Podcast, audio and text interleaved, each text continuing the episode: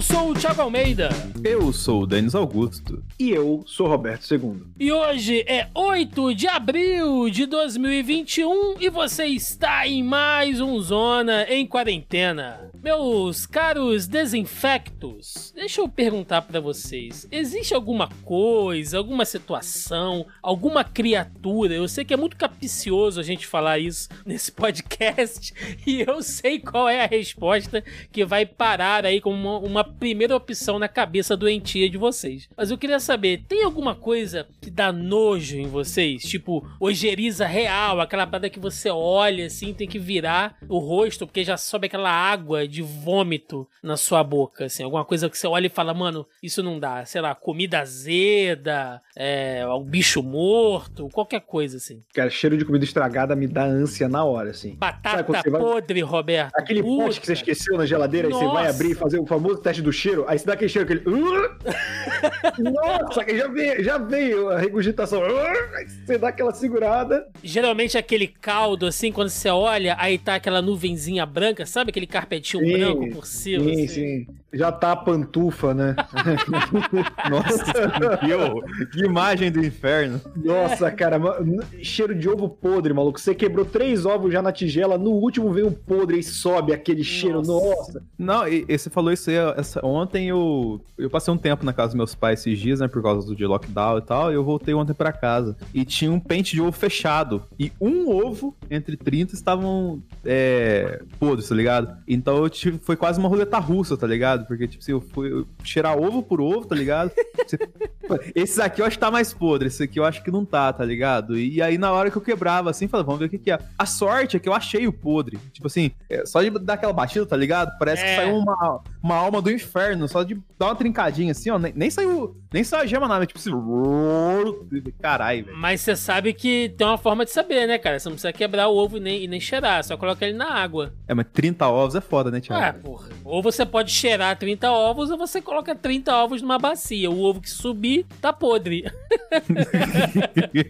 é, acontece isso. Não, eu tô fazendo essa pergunta porque começou a nova temporada de Pesadelo na Cozinha, aquele programa maravilhoso do Jacan, que ele visita os restaurantes mais imundos do Brasil, né? É, enfim, virou meme pra cacete aquele negócio lá do pé de fava. Todo mundo. Cara, se você não viu o episódio, você viu o meme lá do Jacan, né? Falando, você é vergonha da profissão. Né, é vergonha da profissão. É, desliga o freezer à noite. Você desliga o freezer à noite, né? Ele falando. E já começou a temporada, bicho. Ele entrou no restaurante e o que a cozinha era tipo dentro de um porão e o respirador do, do da, da, da, cozinha era o salão. Então quem andava lá em cima pisando, a sujeira caía toda pra dentro da cozinha, lá das panelas. Caralho. E tinha uma caixa de gordura no meio da cozinha que transbordava. Aí os caras cozinhando, ele levanta.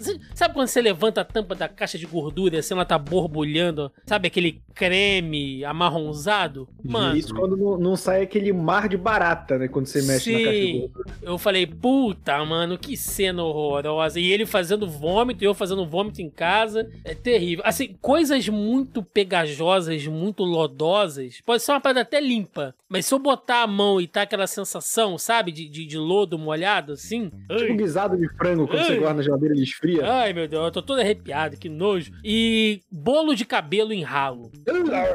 Ai, não. Ai. Não, cara. Sabe, sabe o que é foda? É, quem, quem já, já dividiu apartamento com mulher e tal, é, porque a gente, o ser humano, quando ele mora sozinho, ele passa a perceber que a gente tem mais cabelo do que a gente precisa, né, cara? Porque, caralho, a gente deixa um primo it a cada dia. E quando você convive com mulher, parece que é muito mais, cara. E, e, cara, quando você vai limpar a pia, fazer aquela limpeza bacana no inox, aí você vai limpar o ralinho e ele tá com aquele resto de comida nojento, é. que cabelo, mano. Uh, nossa, cara. Cara, é eu, eu, eu vou te dizer que eu.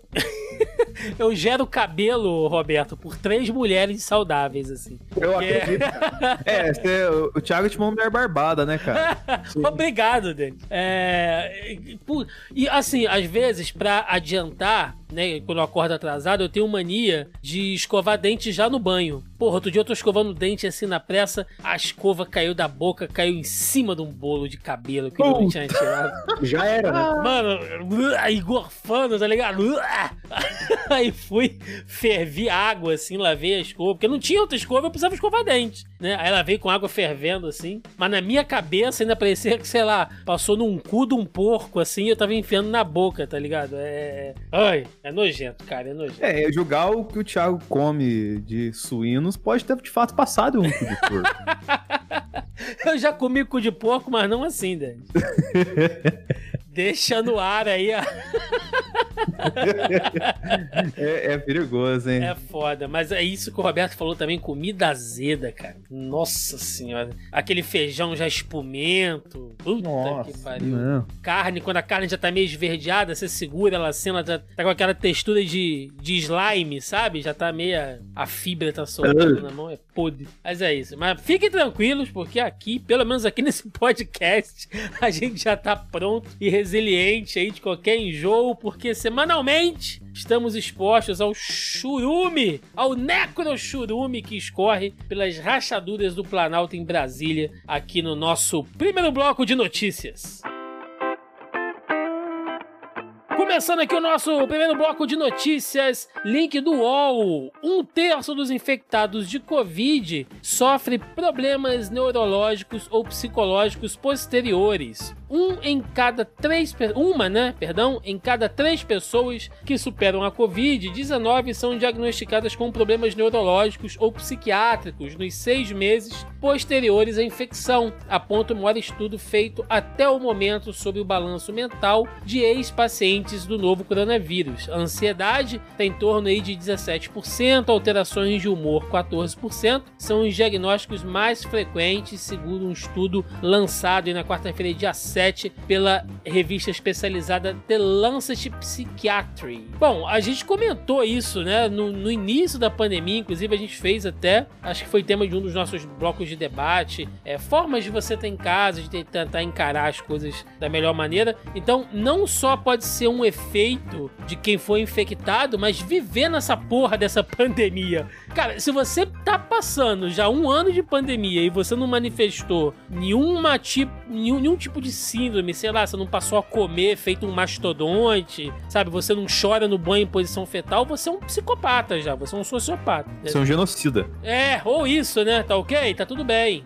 Mas, cara, é uma coisa que a gente sempre comenta aqui, e é uma coisa que sempre comentado desde o começo, e esse estudo só comprova, né? E a galera às vezes se esquece disso. O coronavírus ele ataca o cérebro também. Então é. Não é questão, tipo assim, ah, é só uma questão psicológica e tal. Então, tipo, cientificamente ele, ele gosta dessa área do corpo humano. Seguindo aqui, link da CNN. Austrália comemora Páscoa sem novos casos de Covid-19. Os, os australianos celebram a Páscoa no domingo, né? Celebraram a Páscoa no domingo, dia 4, relativamente sem restrições, já que o país não reportou nenhum novo caso de Covid-19 transmitido localmente. O estado do Queensland, epicentro de um pequeno surto comunitário de Covid-19 recentemente, só teve uma infecção nos últimos três dias. A região ainda tem restrições para reuniões de pessoas. Nas, de, nas demais áreas, os australianos convergiram para as praias, aproveitando o clima quente na maior parte do país. E eu sei que isso é verdade porque eu tenho um amigo que está na Austrália e o filho de uma puta fica postando foto todo dia na praia, no parque, assim, tranquilamente, né, esfregando na nossa cara é, alguns lugares que já estão retomando aí uma singela normalidade. Palmas para a Austrália. Não.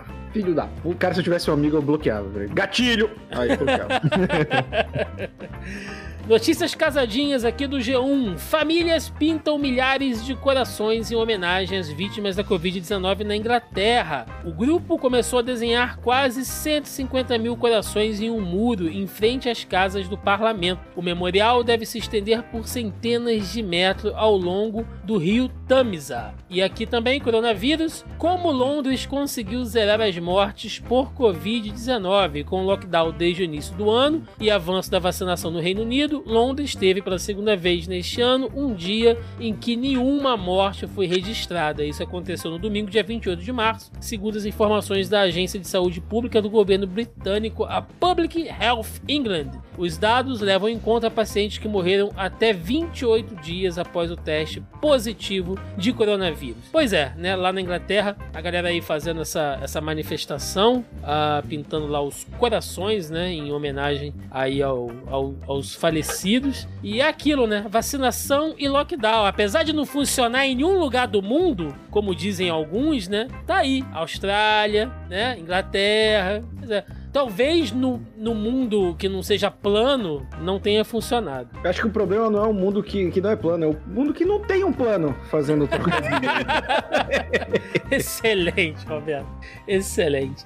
Seguindo aqui, link da exame. Estados Unidos paga até 500 mil dólares para o melhor design de máscara contra a Covid. O governo dos Estados Unidos lançou um concurso para premiar inventores de novas máscaras para prevenção contra o novo coronavírus. Os autores dos modelos escolhidos recebem, é, receberão né, 500 mil dólares, 2,8 milhões de reais em conversão direta no total. A competição, chamada de Desafio de Inovação de Máscara, construindo a máscara do amanhã, foi criada em parceria com o Instituto Nacional de Saúde Ocupacional é, para solucionar problemas comuns apontados por quem utiliza máscaras.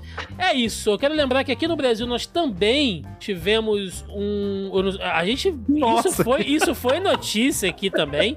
Nós também tivemos o nosso concurso de melhor máscara infantil, né? E as crianças que ganharam tiveram uma tarde festiva com a Michelle Bolsonaro e a Damares da Goiabeira. Então foi um. um, um é, muito melhor que 500 mil dólares, né? Pô, com certeza, cara. Você passa o dia com uma mulher que recebe depósitos por caridade e a outra que vê uma divindade em cima de uma goiabeira é um momento mágico, cara. Só faltou o unicórnio, né? É. 89 mil motivos pra isso, né, Thiago? É, 89 mil motivos. Por falar nisso, Bolsonaro, é por quê, né? Vamos explicar aí depois. Seguindo aqui, link do Globo. Exército dos Estados Unidos desenvolve vacina contra a Covid-19 e inicia testes em humanos. Uma vacina contra a Covid-19 desenvolvida pelo exército dos ELA deu início aos primeiros testes em humanos na terça-feira, dia 6. A iniciativa é realizada pelo Instituto de Pesquisa do Exército Walter Reed, em Silver Springs, no estado de Maryland. O trabalho teve início logo após o sequenciamento do coronavírus em janeiro de 2020. Os esforços começaram com uma equipe de 10 pessoas que geraram 12 protótipos. Em seis meses, foi possível selecionar uma vacina candidata aos testes. Enquanto isso, também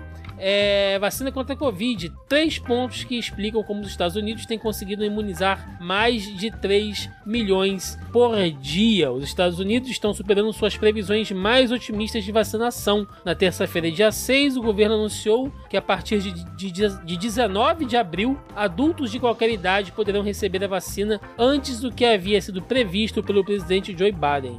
Desde que assumiu a presidência em 20 de janeiro, ele priorizou a vacinação. O anúncio é um avanço em relação à data de 1 de maio anunciado por Biden há várias semanas. Qualquer adulto, independentemente da idade, condição médica ou ocupação, poderá ter acesso à imunização, algo que já acontece informalmente. A gente falou isso aqui, foi tema de bloco de debate naquele auge das eleições norte-americanas, né? É... Não estou santificando Biden, não estou passando pano, não estou babando ovo mas é impressionante como que você muda um governo, você muda toda uma perspectiva de, de planejamento, né, cara? É, é, é surreal os Estados Unidos com três, quatro meses de governo Biden e um ano inteiro de pandemia com o governo Trump. Tiago, é menos de 100 dias de governo Biden. Olha aí. É, não chegou a três dias, cara. Pra ver como muda. A meta dos primeiros 100 dias do governo Biden era vacinar 100 milhões de americanos. Ele tá indo tão bem nisso que a meta mudou pra 200 milhões de americanos nos 100 primeiros dias. Sim. Então, caralho. Ele seguiu a cartilha da Dilma, né, Roberto? Sim, ele dobrou. Saudades, inclusive. É, puta, é foda, né? Os Estados Unidos trocou de presidente, mudou pra caralho. A gente aqui preso com esse filho de uma puta até 2022. Eu não aguento esse Jair Vision que a gente tá vivendo aqui. Nossa, não dá mais, cara. Não, não.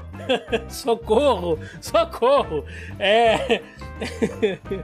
Vamos lá aqui, link da Deutsche Welle. Chefe de vacinas da EMA vê relação entre AstraZeneca e coágulos sanguíneos. Eu só quero lembrar que não é a EMA do Planalto, falando em Bolsonaro. Não é, não é aqui. Recusou não. cloroquina. Não, não, não. Essa aqui. Desculpa. Desculpa. É que é foda, né, cara? Tanta história desse país, puta que pariu.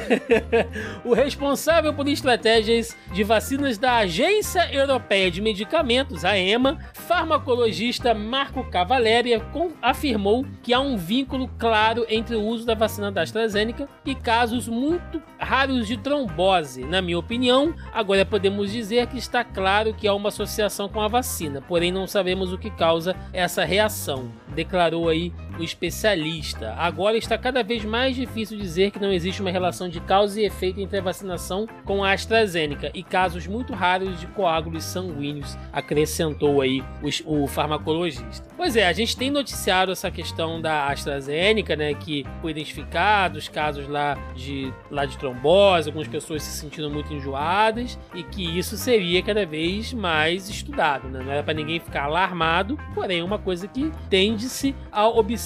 Eu só fico pensando na galera que estava fazendo, né, toda aquela campanha da vacina de Oxford em detrimento da, da da Coronavac, né? E a Coronavac segue aí vacinando todo mundo muito bem. Vai ter mais ainda, Thiago. Vai ter mais disso. Sempre tem. Chegando aqui, ó. Link do Correio Brasiliense. Bolsonaro é ameaça para o Brasil e o mundo, diz The Guardian. Oh, really? As ações do governo do presidente Jair Bolsonaro, sem partido e sem vergonha, estão repercutindo. Genocida, genocida sem máscara. Repercutindo fora do Brasil. O jornal britânico The Guardian, ou The Obvious, né? Aqui no caso, publicou nesta Não, é de comunista esse aí, esse tal de guardião. Tá guardando o quê? Tá guardando o foro de São Paulo, porra!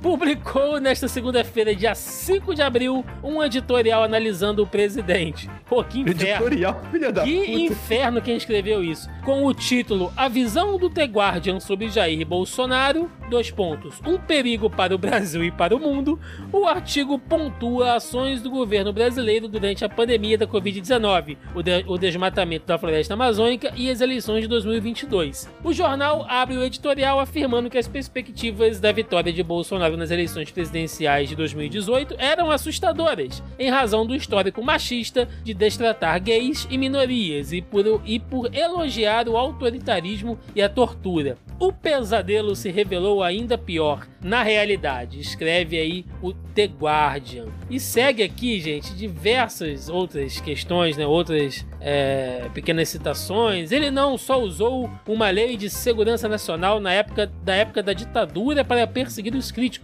e supervisionou o aumento do desmatamento na Amazônia em 12 anos, mas também permitiu que o coronavírus se alastrasse sem controle, atacando as restrições de distanciamento, máscaras e vacinas. Pontua aí. Tá aí, né? The Guardian, um dos maiores jornais do Reino Unido, é, dando este perfil exato do nosso excrementíssimo. Para quem ainda acha que o Brasil, é, se, se, como diria o falecido, né? Uh, se é para sermos um pária, que sejamos um pária. Eu nunca vi um chanceler falar um negócio desse, cara. Eu só queria fazer uma pergunta rapidinho pro Roberto, antes de você passar pelas outras notícias, Thiago. Porque essa semana teve a questão da ilustração que eles fizeram o Bolsonaro como o Coringa do Cavaleiro das Trevas do, do Nolan. E, tipo assim, eu vi muita gente falando que isso é negativo, porque aí a fanbase do Bolsonaro pega isso e usa isso como, vai lá, a gente é louco que nem o Coringa e tal assim. Tem esse tipo de argumento, Roberto? Ou você acha que é muito. Não, Juliano? Não, Cara, o, o, o filho do Bolsonaro, na época da eleição, divulgou uma imagem dele como Thanos. O cara que dizimou metade do universo como se fosse algo positivo. Então não tem essa, tipo, ah, não vamos fazer. Faz, bota ele dando o cu pro jumento, bota ele como coringa, sabe? Bota ele chupando uma rola do tamanho de uma samalmeira. Pode fazer, gente. Pode fazer essa montagem aí. E, e essa.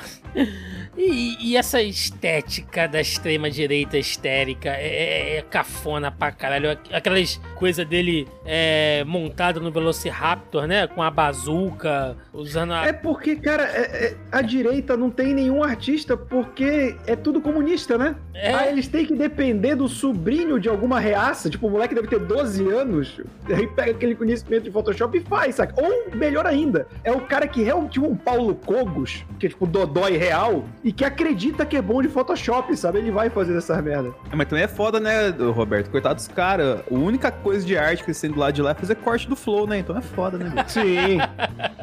que tem, inclusive, o Flow tem muito eleitor do Partido Novo. Exatamente.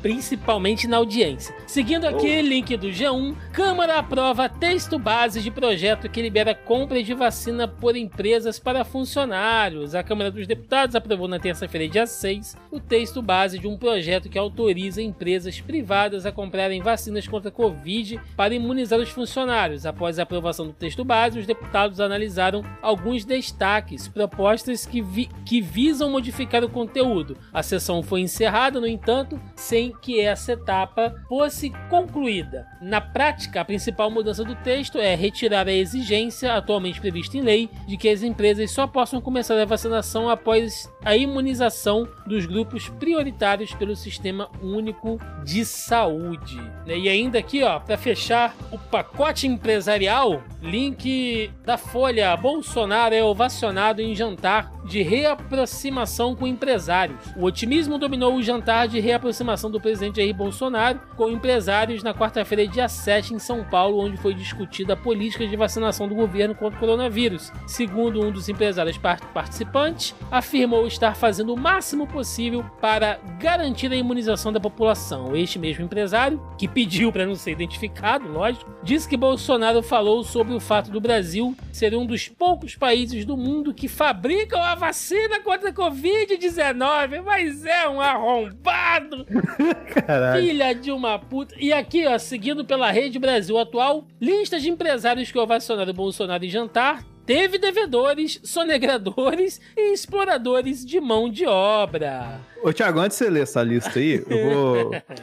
É, só lê a lista e eu quero que o Roberto depois tente adivinhar quem deu essa declaração que você acabou de ler. Lê a lista pra gente aí. Confira a lista dos empresários. Então vamos lá, é um pouquinho grande. Ó, André Esteves, CEO do Banco BTG, Alberto Leite, CEO da FS Security, Alberto Saraiva, fundador e CEO do Habibs, olha aí, ó. Cândido Pinheiro, proprietário e CEO do Rapvida, especializado em planos de saúde, Paulo Scaff, presidente da Fiesp, é o patinho da Fiesp. Quem vai pagar o pato da, da Fiesp? Ricardo Faria, proprietário da produtora de ovos Granja Faria, é, Ricardo Melo Araújo, presidente da CEAGESP, que o Bolsonaro vai lá toda semana agora fazer discurso, botou a PM lá tomando conta, é uma beleza. Rubens Ometo, CEO da empresa de infraestrutura Energia Cosan, Rubens Menin, presidente da construtora MRV, proprietário da CNN Brasil e do Banco Inter, Tutinha Carvalho, proprietário e presidente da rede Jovem Pan Pano, Washington Sinel, fundador e presidente da Companhia de Segurança Privada Gocil, Carlos Sanches, CEO da farmacêutica EMS,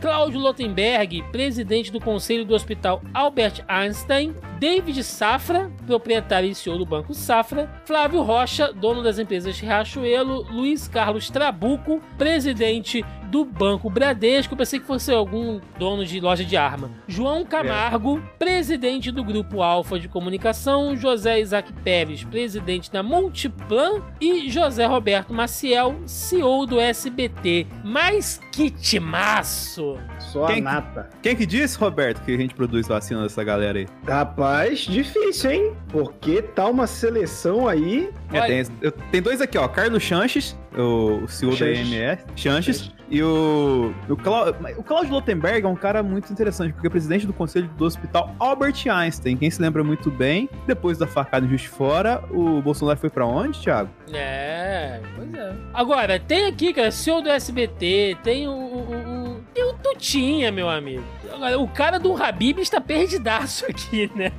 Não, cara, o cara do Habibs é reaça faz tempo pra caralho. É mesmo, cara? Porra, há muito tempo, maluco. Cadê o cara Eu... lá do lá do Madeira, o cara da Smart Fit? É, então, a galera, a galera achou engraçado que o, a galera da Havan não tava, né? O Zé Carioca. Mas, mas é, o, da, o da Smart Fit pode ser que ele não quer queimar mais, né? Que a Smart Fit perdeu o aluno pra caralho, né? Uhum. E o velho da acho que perdeu a mãe, parece, por causa de Covid também, né? É, um tempo já. Mas enfim, só pra gente não ficar na sacanagem, comentar isso tudo aqui, é, a gente já veio comentando essa questão anteriormente das vacinas por, por, por empresários. O Roberto tem uma opinião bem, bem enfática sobre o caso. É, eu já comentei aqui em edições passadas que se a vacina não for retirada é, das reservas do SUS, se for um negócio feito com aquela coisa de você ter uma parcela ser doada para o SUS, se não for ter envolvimento do Estado Estado, ou seja, resumindo, se não for prejudicar em nada o plano de vacinação que já tá capenga e ao mesmo tempo fosse ao menos, né, desafogar um pouco a, a, a, fila do SUS de gente que tem para vacinar, ok. Mas a gente sabe que isso aqui vai acabar num trelelê, vai acabar com a turma levando vacina de soro escondido em garagem, né? Igual foi na edição passada que a gente falou aqui.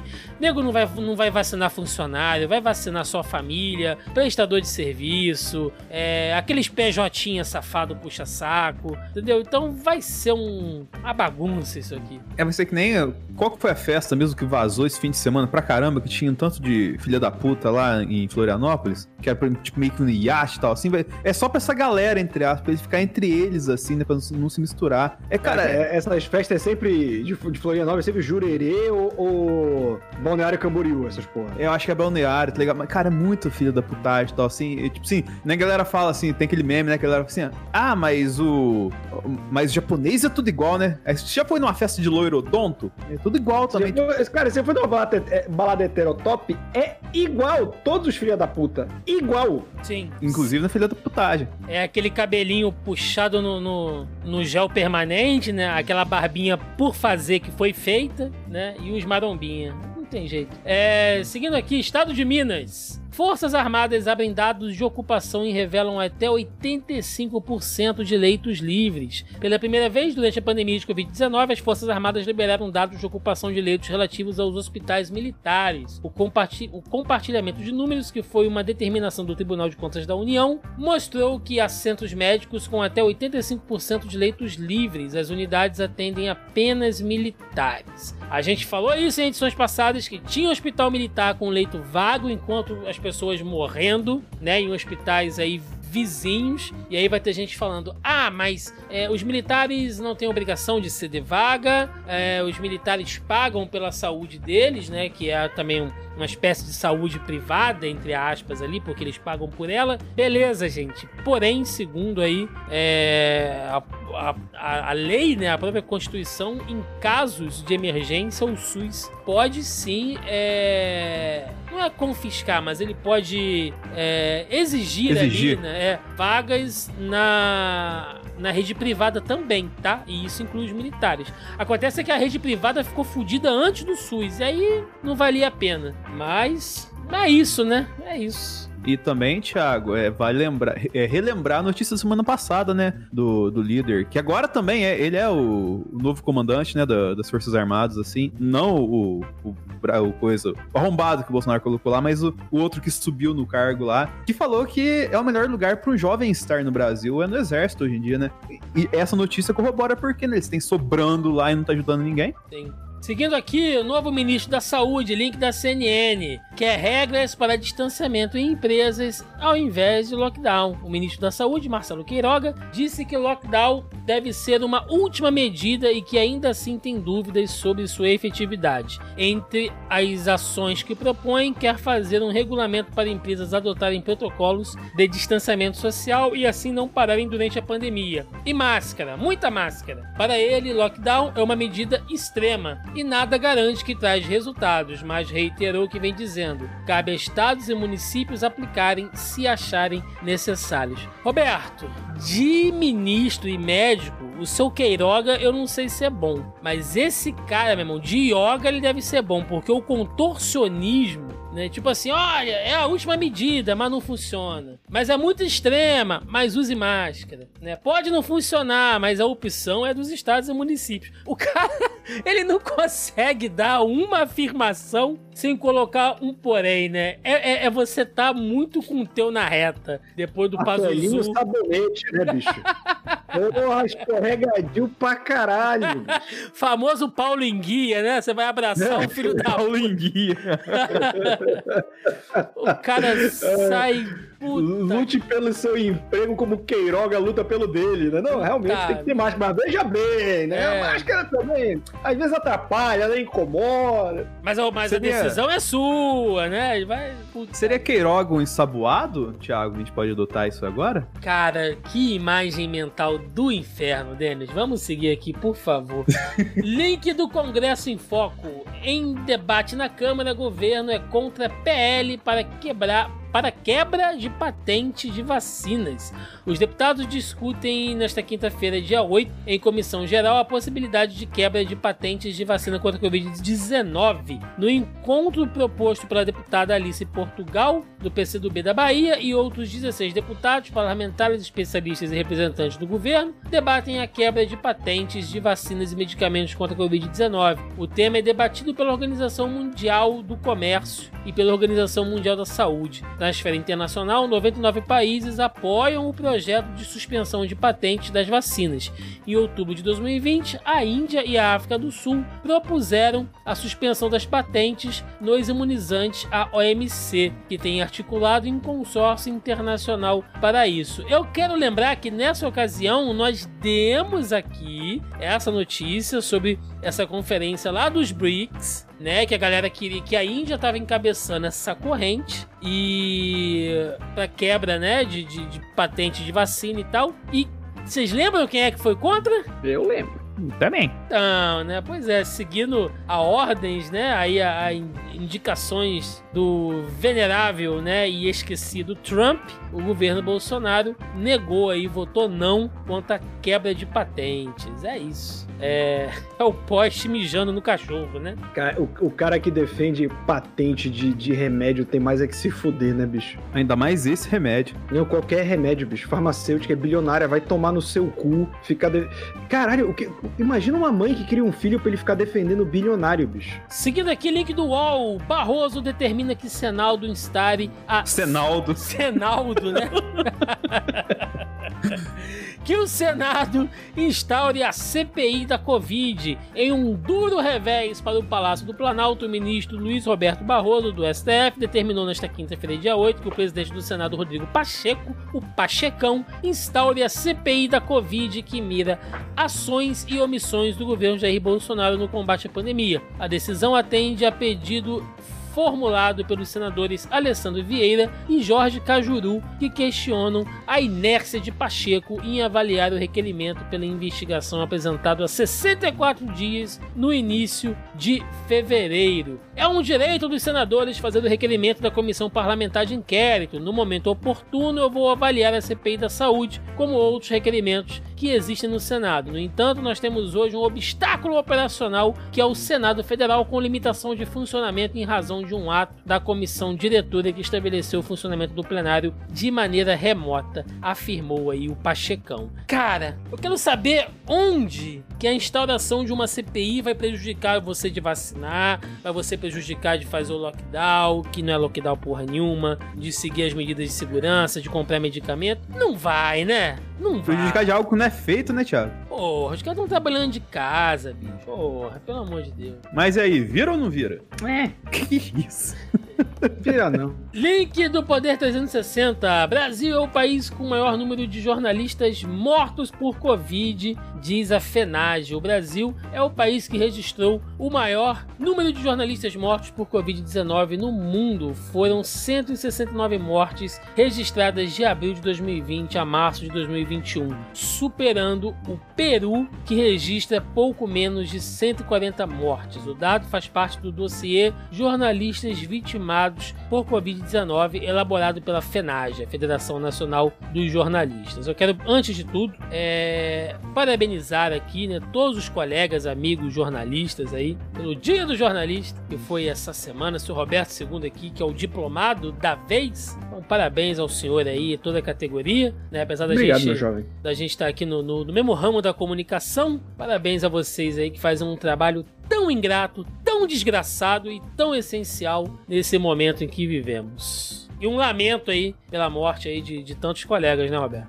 É, cara, eu acho que você tem que abrir um alerta também, porque eu não sei quem acompanha aqui, né? A gente falou da galera que se isola e tal, mas você vê a galera da Globo, uma coisa que muito me surpreende é que não existe um padrão, cara. Tipo, você tá mandando um repórter pra rua, eu acho que é obrigação da empresa fornecer máscara pra essa galera, entendeu? Você vê cada repórter com a sua, que provavelmente é do próprio repórter, não tem um padrão.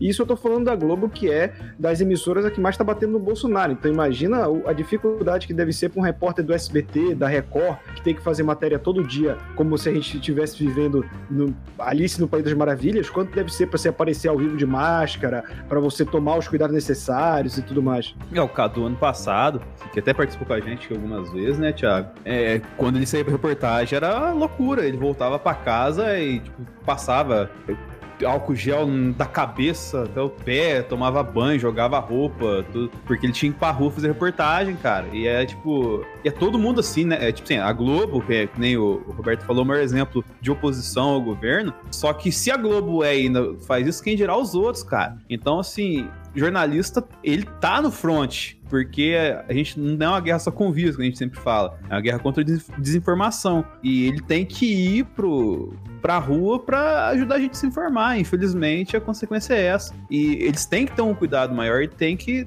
se olhar mais para eles, porque cara, eles estão se expondo. Além do vírus em si, né, da contaminação, um bando de arrombado na rua agredindo jornalistas. A gente tem falado isso ao longo desse um ano inteiro. Então, galera aí do jornalismo, né? Você olha, você olha pra essa galera de jornalismo, os caras tudo fumando, tudo bebendo, né? Com aquelas camisas xadrez. Gente, vamos começar a malhar, fazer um crossfit aí, que se essa galera ah, vier. Porra, tomar no cu, bicho, porra. Dá com... Deixa o jornalista ser chato fumando, já crossfiteiro é insuportável. Dá com um tripé mas, na mas... cabeça dos caras, bicho. Dá com, é, é por isso que o Thiago tinha falado isso. Eu lembro não, que ela, é, umas, semanas, umas semanas atrás. Fumante, ele tem que queimar o cigarro no cara, bicho. umas semanas atrás, o Thiago falou pro jornalista treinar pra bater na galera cercadinha. Eu não falei isso, eu falei pra se defender. Veja lá, deputado. Veja lá. Não foi isso que eu ah, falei. Mudou pra caralho Eu agora. falei pra se defender.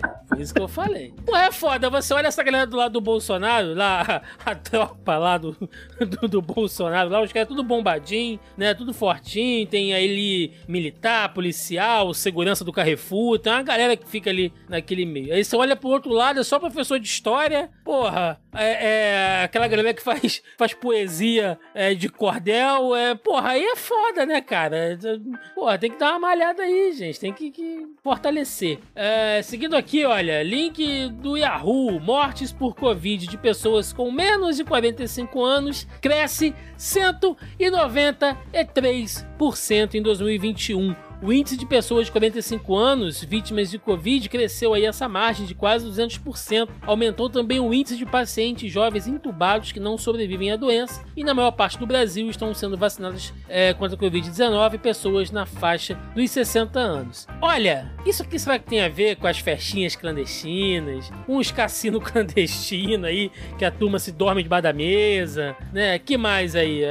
aquele Réveillon das putaria, né? Tem de tudo a galera tá pagando o preço, né, cara? Por uma doença que só matava os velhos, né? Tá aí, ó, galera quase da nossa faixa aí. E só, só um comentário rápido isso aqui, Thiago, que denota também a mudança de perfil do grupo de risco, né, cara? Não é tanto falado isso, mas logicamente com os idosos os mais velhos sendo imunizados e com a evolução do vírus ganhando cada vez mais variantes, o, o público hoje que tem mais risco é o público que mais se expõe, como a gente acabou de falar, a questão do jornalista, né, cara? E aí é a galera que, que mais trabalha também. E também é mais filha da puta que vai em festa, como você é, disse. Eu diria que o grupo de risco hoje é o brasileiro. é. Segundo o The Guardian, né?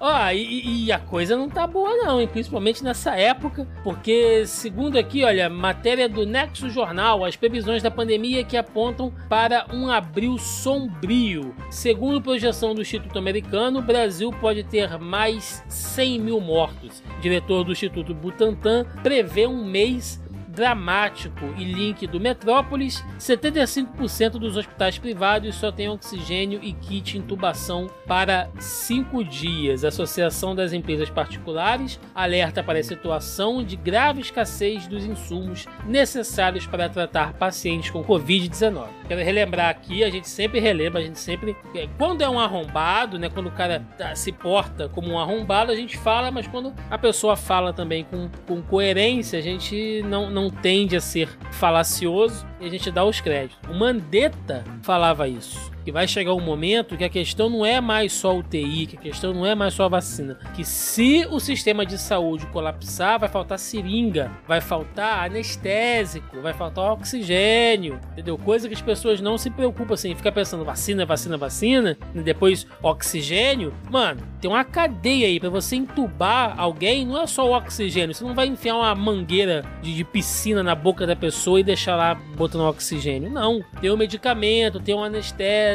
sabe? É todo um processo, bicho, e tá acabando. É, né? É, é, é aquele negócio que é o argumento bolsonarista que serve até pra gente usar, né? Tipo, ah, quer dizer que parou de morrer, morrer gente agora, só é Covid. Não, filho da puta, esse é o problema. Tem gente batendo de carro, tem gente caindo de uma árvore, tem gente se acidentando no banheiro, tem gente tendo AVC, ataque do coração, e não vai ter leito, porque você tá indo pra festa, filho da puta, e tá enchendo a porra do leito. Tá indo aí, ó, pra cassino clandestino? Se escondendo embaixo de mesa, vai levar a mãe no supermercado, atropela alguém na saída?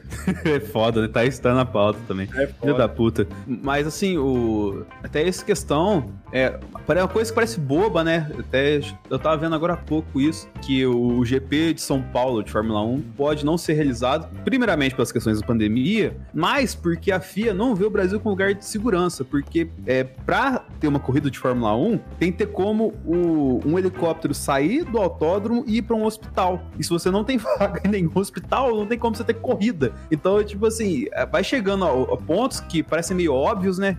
Ali estão preocupados com segurança dos pilotos deles. Mas, cara, se tá faltando até pro piloto, quem dirá pra gente, velho? Tá muito corrido pra eles, né? Segundo aqui o link do O Tempo, reinfecção pode ser mais agressiva mesmo sem variantes, aponta Fiocruz. Pessoas que contraíram a Covid-19, mas ficaram assintomáticas ou apresentaram sintomas leves ou moderados da doença, correm o risco de desenvolver a enfermidade de forma mais intensa em casos de reinfecção. O segundo contágio com os sintomas mais severos pode acontecer mesmo sem a presença das variantes do vírus consideradas mais agressivas, é o que aponta um estudo desenvolvido pela Fundação Oswaldo Cruz, a Universidade Federal do Rio de Janeiro e o Instituto DOR de Ensino e Pesquisa. O resultado da pesquisa, que ainda não foi publicado e nem submetido a avaliação em revista científica, foi antecipado pela CNN Brasil. Então tá aí, né? Nós não, não temos ainda é, totalmente submetida essa, essa pesquisa, porém, né, se a coisa apontar para isso aí mesmo, casos de reinfecção acontecem, a gente já sabe disso há muito tempo e ninguém tá safo, bicho. Negócio de imunização de rebanho porque você ficou doente assintomático, não cai nessa não. Esse é o meio que o argumento já caiu por terra, né, Thiago? Você não vê mais a galera do negacionismo falando, né? Denis, eu vejo a galera do negacionismo falando todo dia. não, não, tem essa. É, Liga do Correio Brasiliense. Existem 92 cepas do coronavírus no Brasil, afirma Fiocruz. Enquanto enfrenta alto número de mortes e passos lentos na vacinação, o Brasil ainda tem de lidar com outra preocupação na saúde pública, as variantes do coronavírus. Segundo informações disponíveis na plataforma da Fundação Oswaldo Cruz, que apresenta dados de sequenciamento da própria Fiocruz em associação com outros institutos, existem no Brasil, desde o início da pandemia, 92 variantes da doença. É a própria Cecília falou que isso assim não é uma coisa pra gente ficar, nossa, meu Deus, tão desesperado, porque é normal, né? Que os vírus se dividam e mudem dessa maneira, mas ainda assim é assustador, né, bicho? 92. Se, se, se 10% dessas 92 forem mais letais, acabou.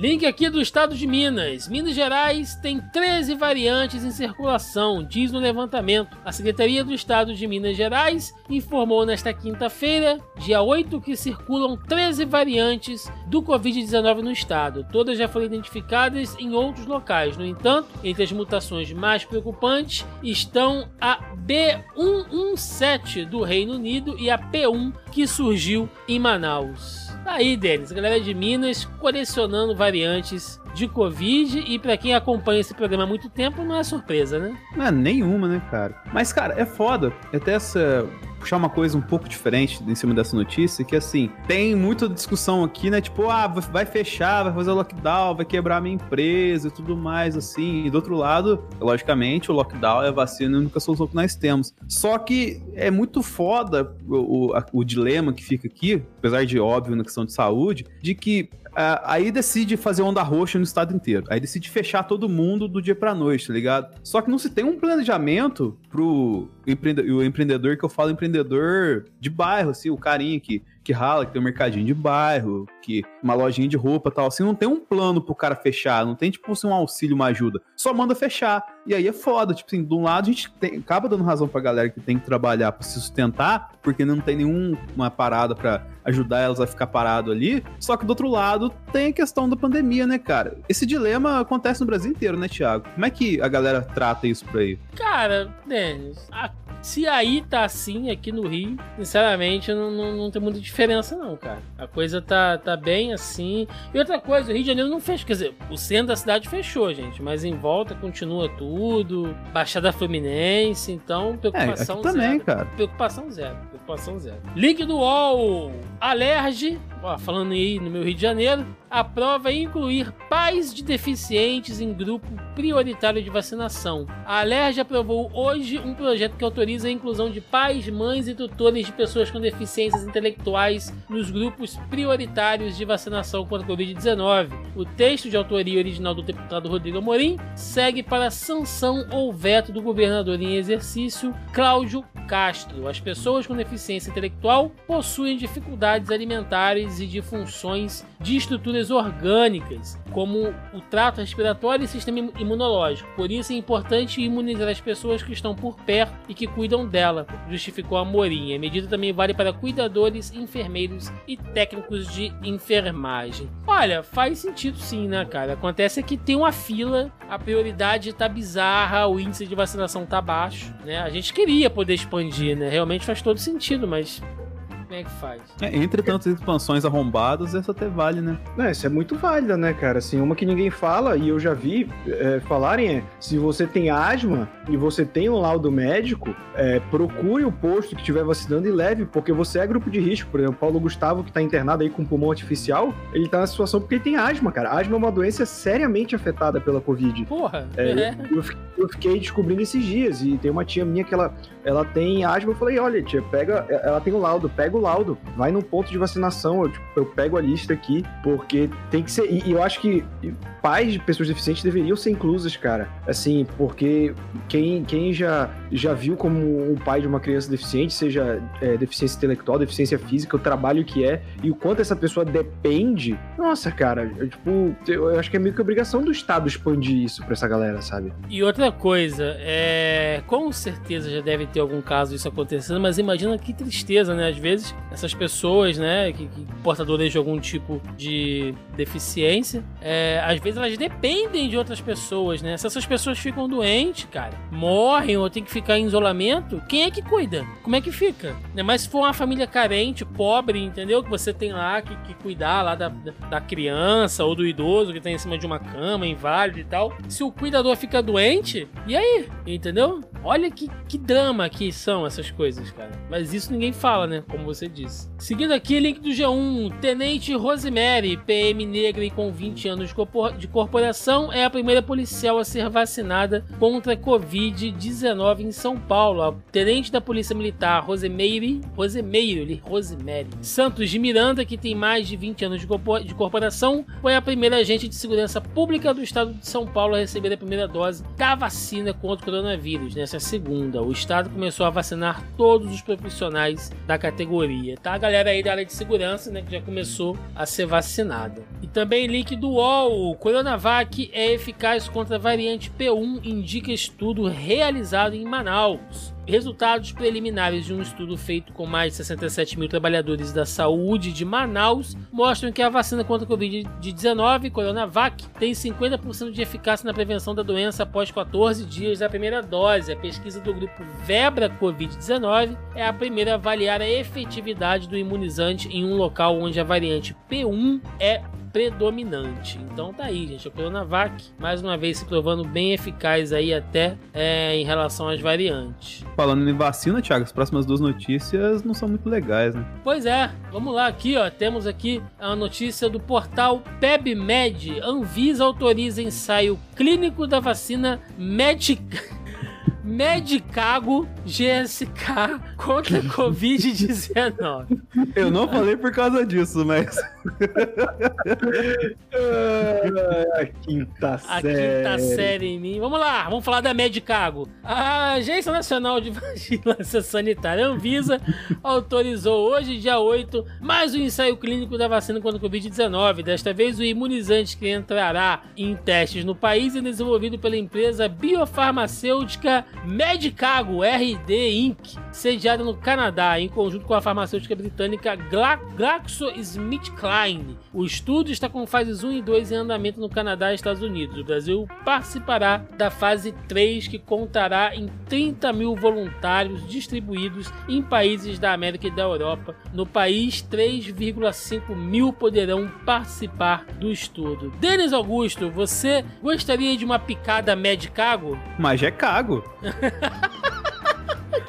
que timing, parabéns. E segundo o link aqui do Poder 360, a Anvisa recebe pedido de nove estados para importação da vacina russa Sputnik V. A Anvisa afirmou nesta quinta-feira que nove estados brasileiros fizeram pedidos de importação da Sputnik. E aqui, eis os estados que fizeram a solicitação de acordo com a agência: Acre, Bahia, Ceará, Maranhão, Mato Grosso, Rio Grande do Norte, Pernambuco, Piauí e Sergipe. Em nota, a Anvisa disse que os pedidos serão analisados de acordo com a RDC, Resolução da Diretoria Colegiada da Anvisa, que estabelece os requisitos para a submissão do pedido de autorização para importação e distribuição de medicamentos e vacinas contra a Covid-19. Isso, gente, porque ainda tá faltando o documento da Sputnik V chegar, os caras tinham paralisado a análise, né, e tal, e tá aí, ó. É, países, estados, quer dizer, basicamente do norte e nordeste, é, tentando apostar aí na Sputnik V, pode ser uma, uma alternativa. Eu ainda fico pensando se for aquele problema que a Cecília falou com a gente mesmo, que tá demorando para sair documento porque a galera não consegue traduzir do russo. É, já tem que traduzir em cirílico, né, cara? É, é foda. Uh, link da Gazeta do Povo. Brasil aplica mais de um milhão de doses da vacina contra a Covid-19 em 24 horas. Pela primeira vez, o Brasil aplicou de um, mais de um milhão de doses de vacina contra a Covid-19, somadas a primeira e segunda doses em um único dia. Segundo a Folha de São Paulo, nesta quinta-feira, dia 1 foram aplicadas 1.095.362 doses. A atualização feita pelo consórcio de veículos de imprensa mostra que nas últimas 24 horas, 90, 963 mil pessoas receberam a primeira dose e mais de 131 mil a segunda. De acordo com o monitor de vacinação contra a Covid-19 do Ministério da Saúde, até o momento, 19 milhões 970 mil e 638 pessoas foram vacinadas contra a Covid-19 no país. Lembrando aqui, gente, que segundo o Plano Nacional de Vacinação, né, o PNV, é, a meta era todo dia vacinar um milhão. Aqui os caras estão comemorando um dia, somando as duas fases aí, bateu ali cravado um milhão. É, ah, mas você também, né? Não dá os parabéns? Não, que bom, cara, que bom. Eu queria que todo dia fizesse um milhão, né? Mas nós não estamos no Plano Nacional de Vacinação, estamos no Plano Nacional de Vacilação, né? E aqui a gente tem que comemorar o que dá. É duas coisas não só. Dá parabéns. É o seu aniversário, filho de uma puta. Tá fazendo abaixo do mínimo que é parabéns? É, é que nem aquela, aquela faixa da formatura lá, né, Roberto? É, o governo brasileiro, você não fez mais que a sua obrigação, né? Mas assim, ó pra você ver que doido, né, cara? A gente fazendo pras coxas conseguiu vacinar mais de um milhão de. Mais. É, distribuir mais de um milhão de doses em um dia, cara. E os Estados Unidos lá, tipo, suando sangue, consegue fazer 3 milhões. Imagina se aqui tivesse o empenho para fazer vacinação mesmo, um plano bem construído ao longo do tempo, quanto a gente ia conseguir fazer por dia, né, cara? É, a meta era de um milhão, né? Com, com o Zé Gotinha virado no, na anfetamina, assim, né? Loucaço.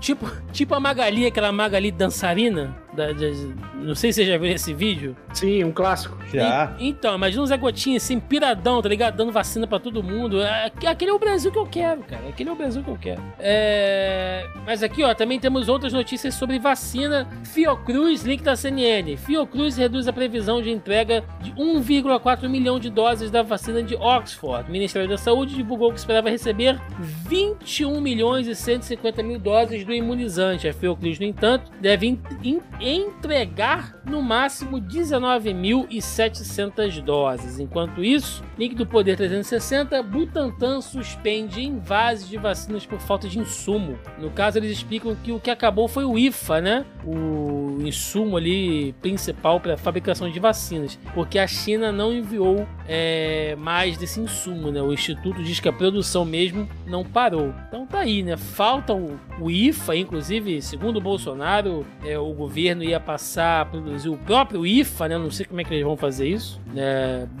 deve ser usando aquela água lá do, do espelho do Planalto que o Bolsonaro lavou a mão, né, para cortar o bolo. Deve, Nossa senhora. Deve misturar. É, vai, Brasil, mi cara. Vai, vai, misturar aquilo ali com povilho e, e vai fazer o IFA da, da, vacina do Marcos Ponte, né? Vai fazer aquela maçaroca e vai dar de vacinação. E ainda vai plantar o feijão no algodão. Vai. Quem nunca, né, cara? Inclusive, vocês já viram um vídeo lá do astronauta ou não? Saiu já? Qual vídeo? Qual? É, como assim, cara? O Marcos Ponte não, não vai fazer um filme? Ah, é, né? Creuza vai pra Marte, uma coisa assim. Lucy Creed vai pra Marte. O primeiro filme brasileiro aí, ó, gravado... Uh, cadê? Gravado na NASA, olha aí, gente. Lucy Creed. Tem pouca coisa acontecendo, né? Dá pra você fazer um filminho.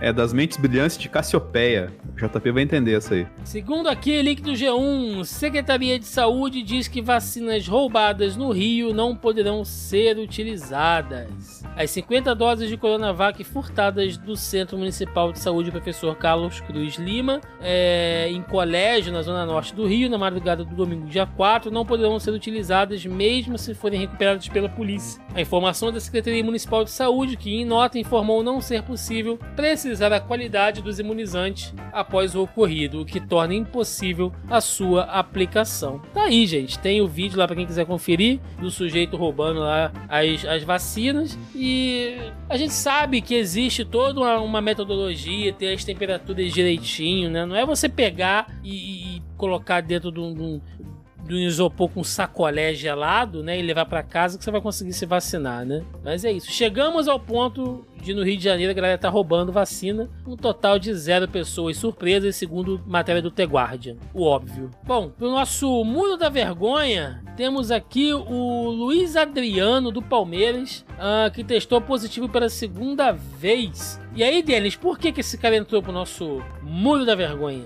Ah, pois, ele, mesmo contaminado pela segunda vez, ele levou a mãe do supermercado na segunda-feira. E como se não bastasse isso, né, Roberto? Ele atropelou uma pessoa. Meu Deus! É, nesse é processo. Um de vacilo, famoso combo de vacilo. É, e ainda desfalcou o Palmeiras ontem no, na primeira partida da Recopa Sul-Americana. Então, assim, ele foi, fez o pacote completo da desgraça, né, cara? Não foi pouco, não. A sorte é que o Scarpa tava inspirado e meteu um golaço de falta lá. Ele que só come traquinas leite condensado. Então, é, é um cara que se cuida, né, pra, pra fazer essas coisas, né, Roberto? Nossa, cara, tipo, e, e, não vai fazer nada. Tipo, o Palmeiras vai fazer ele pagar a cesta básica. Tipo, o Luiz Adriano ganha bem pra caralho, sabe, maluco? É isso que eu fico puto. Tipo, tratar adulto que nem criança. Tipo, não, veja bem, é, não tinha ninguém pra levar a mãe dele no supermercado. Ele é rico! Caralho, cara, não tem ninguém pra levar sua mãe no supermercado. E, tipo, ele atropelou o cara do lado do estádio do Palmeiras, bicho. Entendeu? Pro combo de vacilo ser maior ainda, né? Não, é, e tipo assim, a começar que não precisava nem sair de casa, né? O Luiz Adriano, rico pra caralho, ele pode comprar as compras e chegar em casa, caralho. Caralho, ele nunca ouviu falar em, em iFood, Rap, inclusive iFood, Rap paga nós pra, pra, tipo, comprar mercado e receber em casa. Vai se fuder, mano. Essa galerinha do Palmeiras, hein? Eu vou te contar, cara. É, espera domingo pra você ver. Mundial não tem, mas vacilo e atropelamento, ó. Uhum. É, vamos às fake news aqui do G1 Fato Fake. É fake que a Anvisa liberou ivermectina e ainda ampliou sua dosagem para tratamento da Covid-19. Circula pelas redes sociais o vídeo de uma médica que diz que a Anvisa liberou o dobro de dose aí recomendada da ivermectina para o tratamento de Covid. É falso, a Anvisa não liberou ivermectina para uso em casos de Covid, como diz a médica. O que a agência decidiu em setembro do ano passado foi dispensar a retenção de receita para a compra do remédio nas farmácias. A alteração foi adotada visando garantir o acesso da população ao tratamento de verminoses e para parasitoses. Inclusive, já divulgamos aqui nesse podcast. Digitem aí ivermectina, é, cloroquina, Anvisa no Google, que vocês vão acessar a página da Anvisa, onde diz que não está. É, comprovada e nem indicada pela Anvisa para Covid-19, hein? Mas são excelentes palavras-chave no Google quando você colocar notícia, né, Thiago? Sim, sim, sim. É, é, fake que vídeo mostre protestos de policiais franceses contra medidas sanitárias para barrar a Covid-19. Um vídeo mostra policiais protestando na França e jogando suas algemas no chão. Textos que circulam junto com as imagens dizem que se trata de um ato contra as medidas sanitárias adotadas pelo governo francês para barrar a transmissão do coronavírus, o que é fake. O ato registrado no vídeo aconteceu em 11 12 de junho de 2020, na comuna. Olha aí, tinha, eu sabia que tinha. na comuna de Bob, Bobigny, no norte da França. Segundo reportagens de diversos veículos franceses, os policiais protestaram contra declarações do ministro do Interior, Christophe Castaner, contra a corporação. É, gente, francês quando ele vai protestar, ele não joga algema no chão. Ele taca fogo em carro. Então, assim, pá, não acredita nisso. Não, Tem outra, né? Eu acho que essa meia merda já foi usada de fake news, cara. Acho que é a segunda ou terceira vez que protesto francês é, é colocado como protesto contra o lockdown e coisa assim. Tipo, galera, não, sabe? É. É, esse aqui agora, hein? É fake que vídeo mostre mulher ainda viva e mexendo os braços, sendo ensacada e considerada morta por Covid-19. Essa é da fita, hein, Thiago? Mano. Essa só me lembrou Monty Python, sabe? Em busca do cálice sagrado, que ele joga o maluco no corpo dos mortos pela peste. Ele fala, mas eu não estou morto. Ele está assim. Tudo bem, não, você não se. Aí o cara começa a levantar e toma uma paidada na cabeça, maluco. Pronto, morreu. Um vídeo compartilhado nas redes sociais mostra uma paciente que morreu por Covid-19 e é ensacada em um hospital. Os braços da paciente, que ainda estavam acima da cabeça, caem para a maca. Mensagens dizem que a imagem é a prova de que hospitais têm fraudado mortes, enterrado pessoas vivas, meu Deus, para aumentar as estatísticas da doença no país.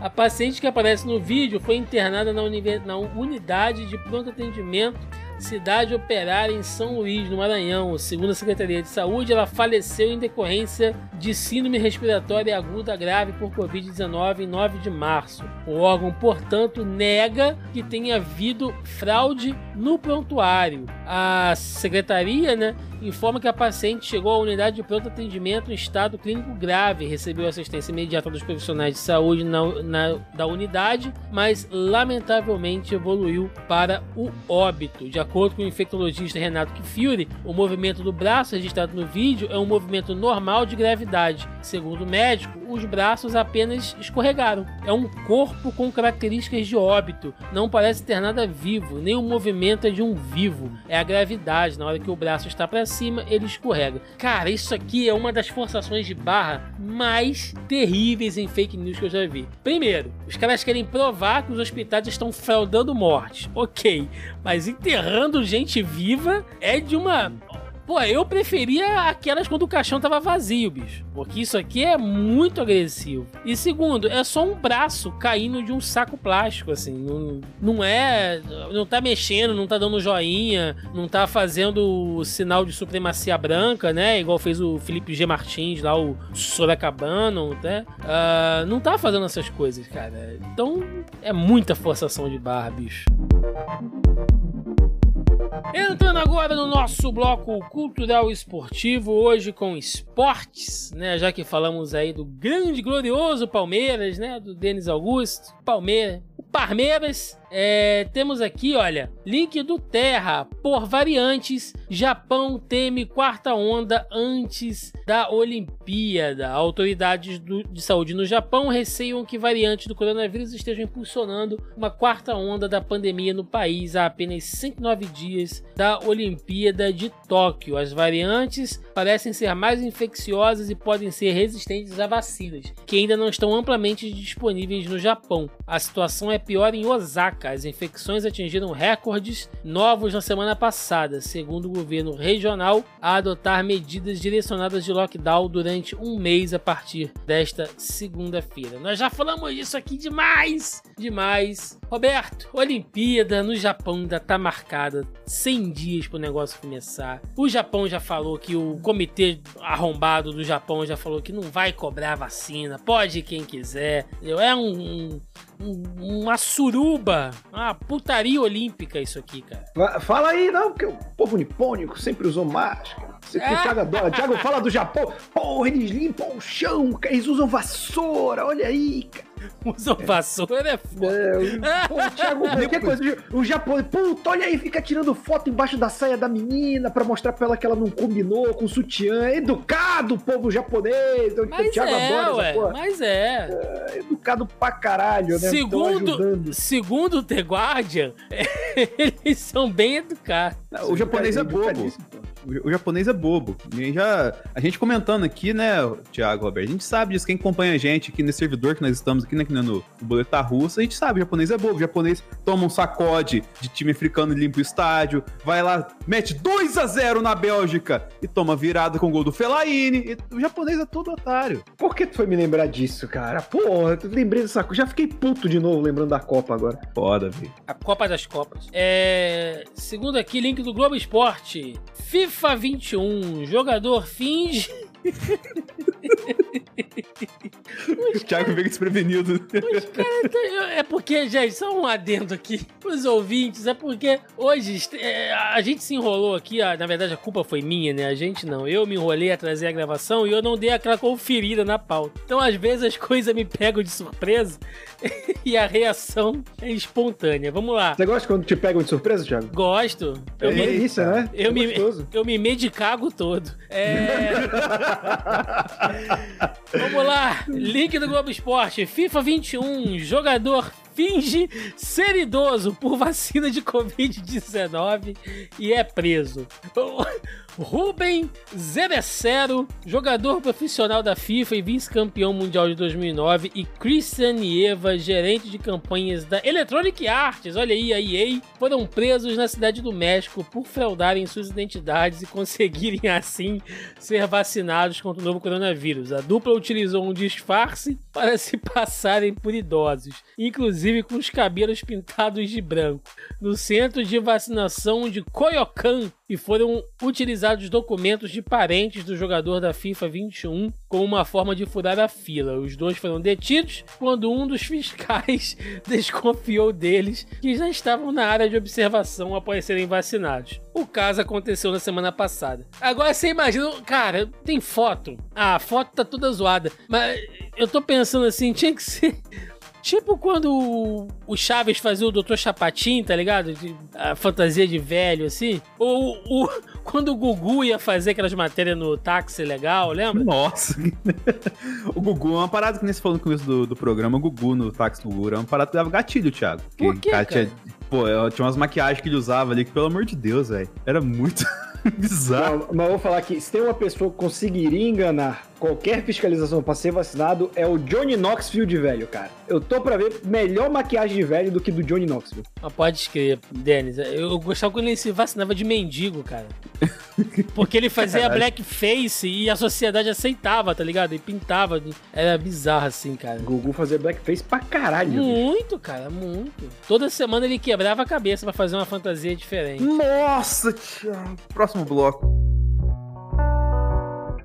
Meus amigos, bloco de debate essa semana e, meu Deus, meu Deus, estamos a ponto, assim, plena um ano de pandemia, trezentos e tantas mortes, batendo 4 mil por dia, todo mundo se apertando, inflação nos alimentos, tá faltando insumo, entendeu? Daqui a pouco nem, nem o Meticago não vai ter pra gente tomar, não vai ter nada, não vai adiantar se fantasiar de idoso, mas uma coisa é certa, existe um projeto para transformar o Brasil no grande evangelistão do Sul, né? A grande república evangelista, ou uh, talvez a gente vai virar uma espécie de, de teocracia agromiliciana, alguma coisa nesse sentido, porque... Feliciana. É, é, você vê que existe todo ali um trabalho é, dos evangélicos e cristãos, enfim. E eu vou fazer um adendo já já em relação a isso, mas visando, cara, é, é alterar assim medidas constitucionais nesse momento de pandemia. né? E aí, para ilustrar aqui, eu quero dar uma notícia da Folha de São Paulo. STF permite que estados e municípios vetem cultos e missas na pandemia. O STF manteve por nove votos a dois a decisão do ministro Gilmar Mendes de permitir que estados e municípios proíbam a realização de celebrações religiosas presenciais como forma de conter o avanço da pandemia da Covid-19. Isso porque, na outra semana, o nosso querido Cássio Nunes Marques, né, o Cássio Conká, o mais novo ministro do STF, ele, de forma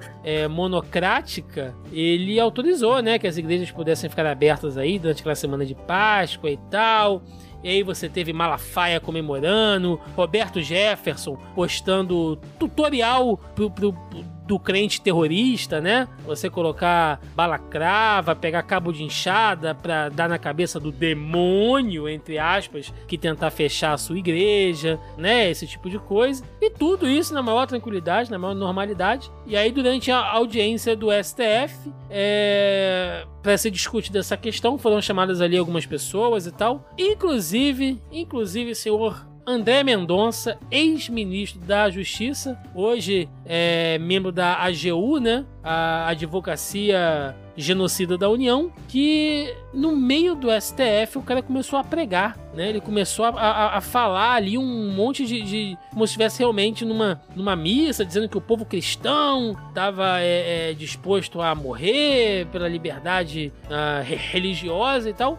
E o Gilmar Mendes, né? E eu odeio o Brasil, eu odeio o governo Bolsonaro por me fazer aplaudir e concordar com o Gilmar Mendes. Deu uma das melhores respostas, assim, para essa maluquice que os caras estão querendo fazer. JP, bota um trechinho aí, só pra galera entender a gravidade da coisa. É por isso que os verdadeiros cristãos não estão dispostos jamais a matar por sua fé, mas estão sempre dispostos a morrer para garantir a liberdade de religião e de culto. E aí, gente, eu levanto aqui para vocês, né? Nós já discutimos aqui em blocos de debates antigos o posicionamento é, da bancada evangélica, enfim, e, e, das empresas ligadas a isso, dos formadores de opinião, enfim, toda essa corja, né? Essa santa corja. Mas agora a coisa está chegando a níveis realmente institucionais. Pergunta a vocês, vocês estão preocupados com isso? Vocês conseguem ver ali uma movimentação muito estranha? Onde isso pode chegar? Né? Quero a, a posição de vocês. Roberto, que já declarou aqui sua posição ateia, correto, Roberto? Sim. Em programas aqui. E o Denis, que é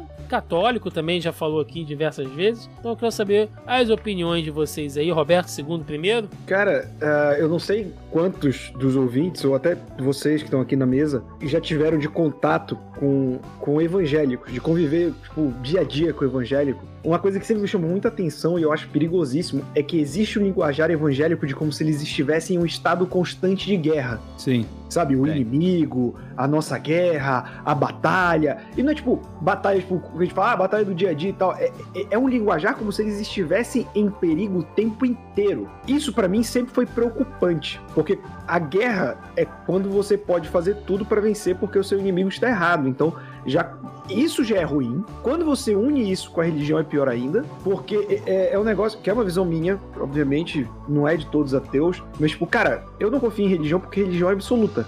Deus é absoluto.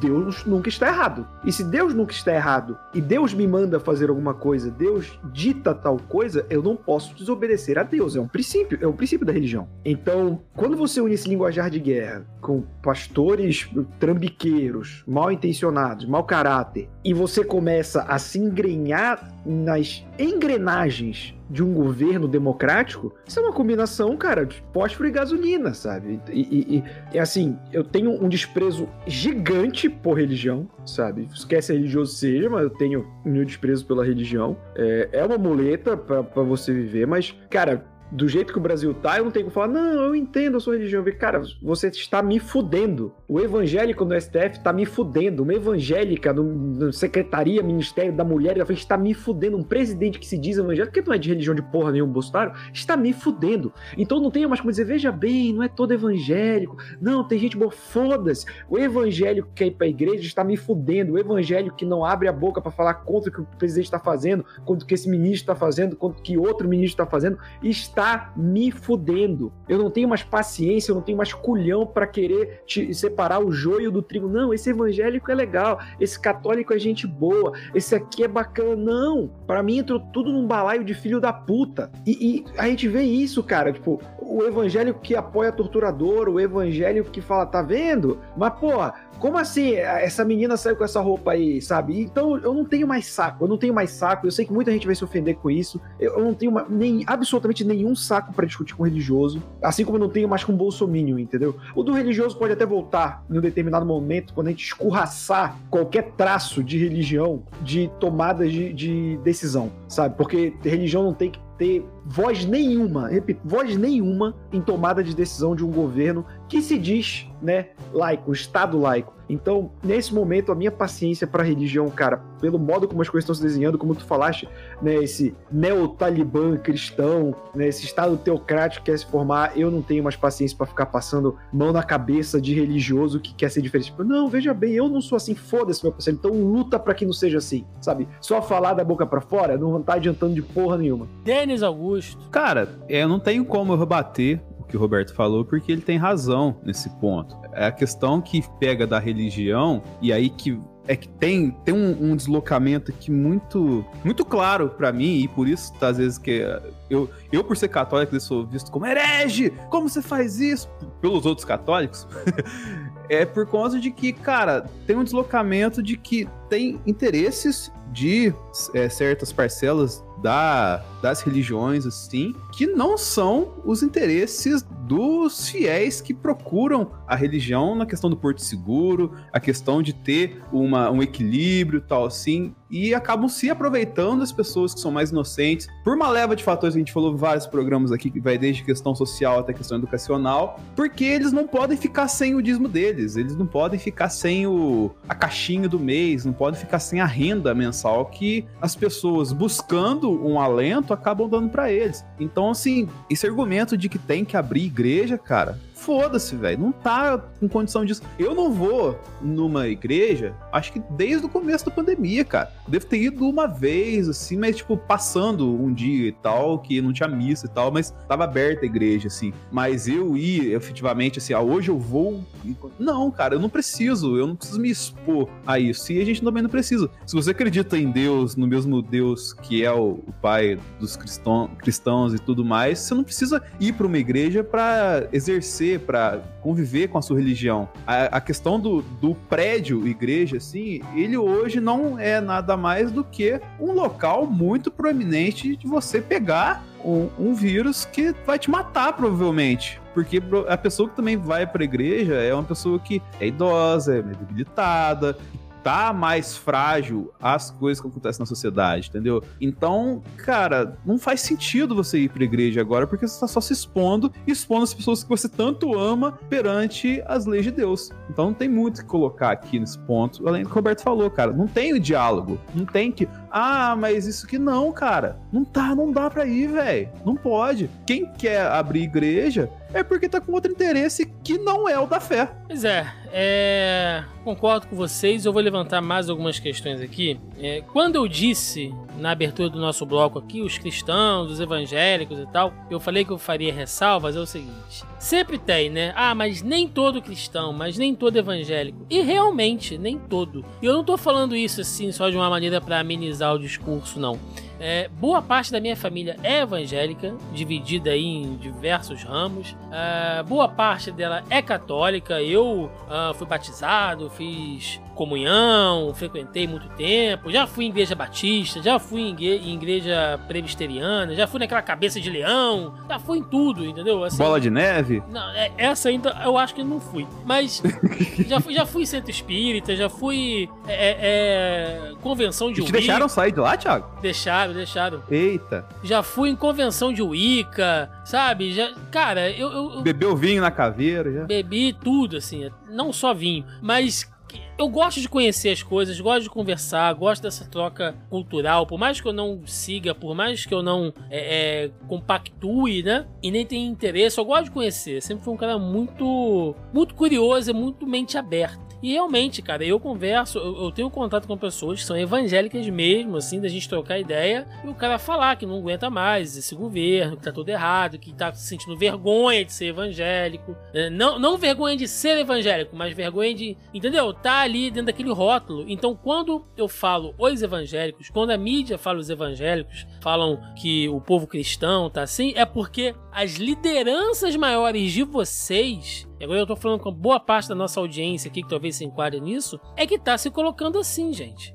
É uma bancada, né, Tiago? Se você é cristão, se você é evangélico e você deixa caras como Valdomiro Santiago, como Malafaia, Roberto Jefferson e André Mendonça falar em nome de vocês e vocês mesmos não se manifestam, entendeu? É igual a gente tá aqui numa, numa discussão Entendeu? E sei lá, o Denis chegar para alguém e falar: Não, a gente lá do Zona em Quarentena, a gente pensa assim. Se eu e o Roberto a gente não se manifestar, a gente está endossando o que o Denis está afirmando. Então parte de vocês essa mudança, parte de vocês lutarem contra isso. Então não, não se ofendam quando as pessoas falarem isso, porque é o que a maioria está passando. É o que os canais que, que, de, de comunicação evangélicos e católicos estão passando. Não, não em maioria? Não em maioria. Mas é o que está sendo divulgado massivamente, inclusive impulsionado pelo próprio governo. Então, assim, vocês é que tem que ser a voz dissonante nisso, né?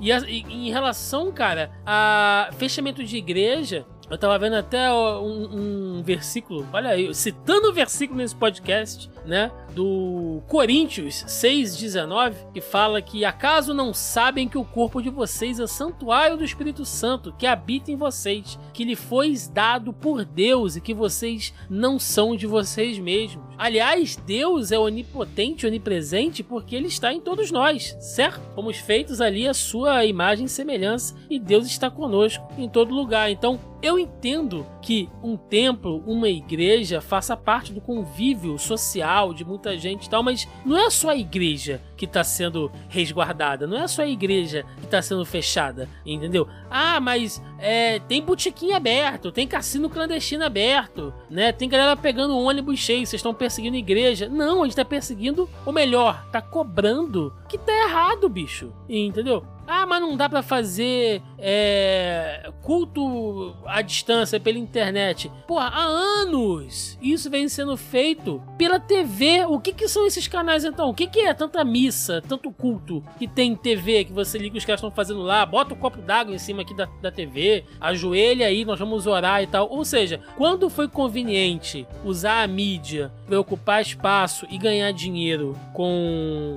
verba publicitária, aí os cultos à distância valiam. Agora é que é realmente necessário você fazer isso, inclusive até para doação, cara. Você que dá aí, paga o seu, o seu dízimo com o seu dinheiro, faz a, do, a sua doação, seja lá como é que seja feita, é um direito seu, entendeu? Você pode fazer isso via Pix, cara. Uma igreja séria não vai se preocupar com doação via Pix, né? Eu imagino que só a galera que realmente já tem ali uma intenção, que já desvia, que já guarda no bolso ali um, um punhado de dinheiro lá da, lá da, lá da cestinha, né? Como se diz. Né? Só essa galera que tá preocupada, porque no Pix fica tudo registrado. Então depois pode ser, se exigir uma prestação de contas. Senão você pode doar. Ou seja, não tem Assim, além de religião nem nada, não tem, gente, uma explicação racional. Vocês estão, vocês estão negando. Essa galera, né? Tá negando argumentos factuais e racionais sobre o que está acontecendo, tá? E aí, assim, essa influência no Estado me incomoda muito desde a Constituição de 1891, se eu não me engano. É, Estado e Igreja se dividiram, tá? O Estado é laico, ele não é ateu. Quando o Estado é laico, significa que ele reconhece as religiões como existentes, como manifestações e movimentos é, de grupos sociais, porém não indica que uma que a religião A, B ou C deva ser representante daquela nação, certo? E assim como o Estado não influencia, não interfere nas religiões, é uma via de mão dupla. As religiões não podem interferir em decisões de Estado. Isso é constitucional. É o, o foda, Thiago, o foda é que confunde a galera que o Estado é laico, mas cada repartição pública tem um crucifixo na parede, né?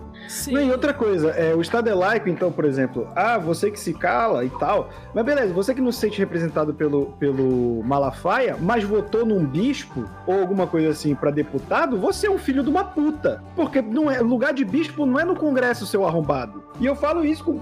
Ah, não, veja, tem que ser representado. Por que a sua religião tem que ser representada na porra do governo? Não tem, cara.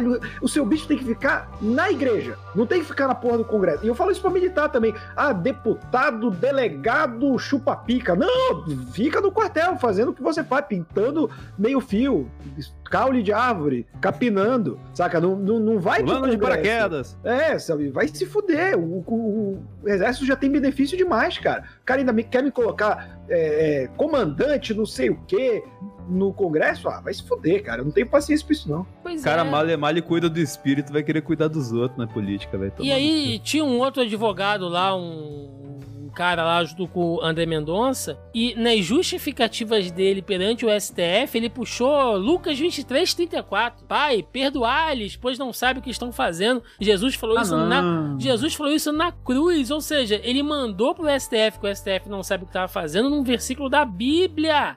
Você tá no STF, no órgão máximo de proteção à Constituição, citando a Bíblia, cara. Entendeu? Então é, é, é, é, surreal, tá? E aí, gente, eu só recomendo aqui para vocês assistam, se vocês puderem, tem um documentário excelente, ganhador de Emmy aí e tudo mais na Netflix, é The Square, né? A, a Praça Tahrir. É um documentário de 2013 que ele mostra ali as movimentações da Primavera Árabe no Egito. E aí você tem toda aquela manifestação quando ah, os revolucionários é, preenchem ali, né, se reúnem lá, milhões de pessoas na Praça Tahrir para derrubar 30 anos de ditadura do Mubarak, né? E aí depois ele cai, assume a junta militar, depois o arrombado lá do Morse assume, enfim, assistam, porque em um determinado momento é, eles mostram como que a Irmandade Islâmica ela começa a interferir ali. E isso acaba prejudicando algumas pessoas da própria Irmandade. Porque se você substituir, cara, muda a Irmandade pelos evangélicos. Né? Você uh, não concorda com certas coisas que acontecem no seu governo. Mas se você receber ordens dos seus líderes religiosos e da sua igreja como corpo, né? E você for contra isso, você vai acabar tendo que tomar atitudes políticas baseadas na religião que vai contra aquilo que você acredita, cara. Você vai perder definitivamente a sua individualidade. Então, estar dentro do Estado não é bom para ninguém, como o Roberto falou. O o militar que se coloca dentro do, do Estado, ele se coloca numa posição onde ele tem que interagir e às vezes estar subordinado aos próprios civis. Entendeu? Isso acontece com policiais, isso acontece com os evangélicos cristãos, a galera espírita, religiões de matriz afro, seja o que for. Eu acho que a gente tem que lutar contra isso. É, porque não podemos deixar que o Brasil se torne aí essa teocracia agro-miliciana que a galera tem forçado a barra para acontecer. Exatamente. Religião serve para cuidar da alma e do corpo, como o Padre Marcelo mostrou pra gente essa semana, né? Oh, arrancando o diabo no soco, né? O Padre Marcelo tá, né? É, eu só, eu só mencionei ele pra colocar na arte também. agora no nosso bloco final, bloco de encerramento, onde trazemos sempre uma notícia estranha, engraçada, bizarra para tentar fechar, né, melhor aqui este programa que é sempre é, fica sempre aqui lubrificado com o necrochurume da política brasileira. É, link do G1: paciente toma cerveja em hospital de Blumenau após ficar 18 dias internados com covid em UTI. Um paciente diagnosticado com coronavírus tomou cerveja após ficar 18 dias internados na unidade de terapia intensiva em Blumenau, no Vale do Itajaí. Eduardo Benck, de 61 anos, se recuperou da doença e foi para casa na terça-feira. Um momento especial com a bebida, sem álcool e gelada, ocorreu com a ajuda de um profissional de saúde do Hospital Santo Antônio, uma semana antes de Bank sair do hospital quando ele deixou a UTI. Os primeiros goles da bebida foram comemorados em alemão. Es ist sehr leck que traduzindo para o português é Essa é muito gostosa. Tem Roberto, tem como condenar um sujeito desse? O cara acaba de sair do coma, levantou assim, ele apertou aquele botãozinho, Sim. sabe? De quando você tá Sim. infartando. Aí a mulher vem é. correndo, ele, minha consagrada, traz uma pra mim, uma gelada. Oh. Traz aquela que matou o guarda. Nossa, aquela canela de pedreiro, tá me dando até água na boca de ver aqui. Aquela garganta seca de intubação, né, cara? Pô, não, mas tem como condenar? Olha, Thiago, eu sempre vou estar disposto a condenar um sulista que fala alemão. é, é, da minha índole. Mas, eu, puxando as palavras de um tio meu, porra, cerveja assim é algo que eu não entendo. Se for pra mijar, eu tomo água. Porra, mas o cara tava na situação ali que não podia também, né? E não, não devia tomar cerveja, né, seu alcoólatra filho da puta? Isso vindo de outro alcoólatra filho é. da puta. Ah. Vamos ver o que, que o Roberto vai tomar daqui. Que isso? Cara? No cu, no cu todo dia. e pra fechar, link também do GU. Sem carro, idoso vai a drive-thru com retroescavadeira pra tomar vacina contra a Covid. Eu vou em tudo que é lugar com ela. Uma cena inusitada chamou a atenção dos moradores de Assis, em São Paulo, no drive-thru de vacinação contra a Covid-19. Um idoso tomou a primeira dose do imunizante em cima de uma retroescavadeira. José de Almeida Filho, de 68 anos, contou ao G1 que trabalha com um maquinário fazendo limpeza de terrenos na cidade. Ao perceber que a fila do drive-thru estava tranquila, no último dia primeiro ele decidiu parar e tomar a vacina. Eu deixei o trator na rua e fui a pé, mas falaram que não podia que tinha que ter uma condução. Aí eu falei: Ah, é? Então pera aí. Estava com o trator e disseram: Pode vir com o trator mesmo. Lembra o seu José. Que cena. O Brasil, cara, é uma coisa. Denis, o cara que vai com uma reta escavadeira na vacinação, ele tá cavando o seu espaço, seu espaço na fila ou não? Ah, não.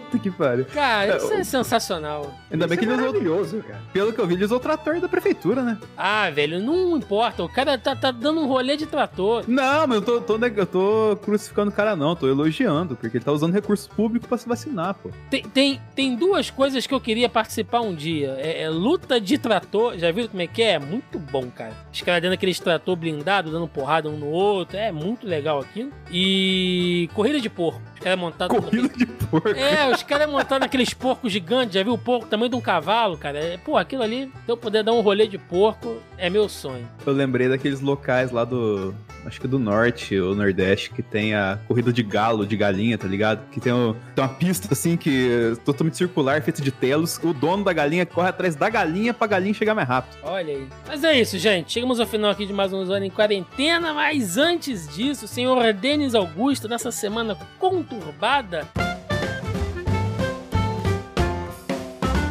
Pensamento do dia com Denis Augusto. Se o trator tá de bobeira, abra o seu caminho, cara. Ô, louco, muito bom, muito bom. E o Roberto II, um homem, aí este comunistinha safado, doido para socializar o seu, seu amor. Dicas de amor, recadinho do coração com o Roberto II quando você pedir aquele delivery junto com a cremosa, né, já que não estamos saindo, não sai para restaurante, não peça do Habibs, porque o dono é um arrombado. Vê uma esfirra de vacilo aí, né? É, vê uma esfirra de sonegação fiscal. Seu puto. É um pedido de 8 reais, vem a nota de 30, né?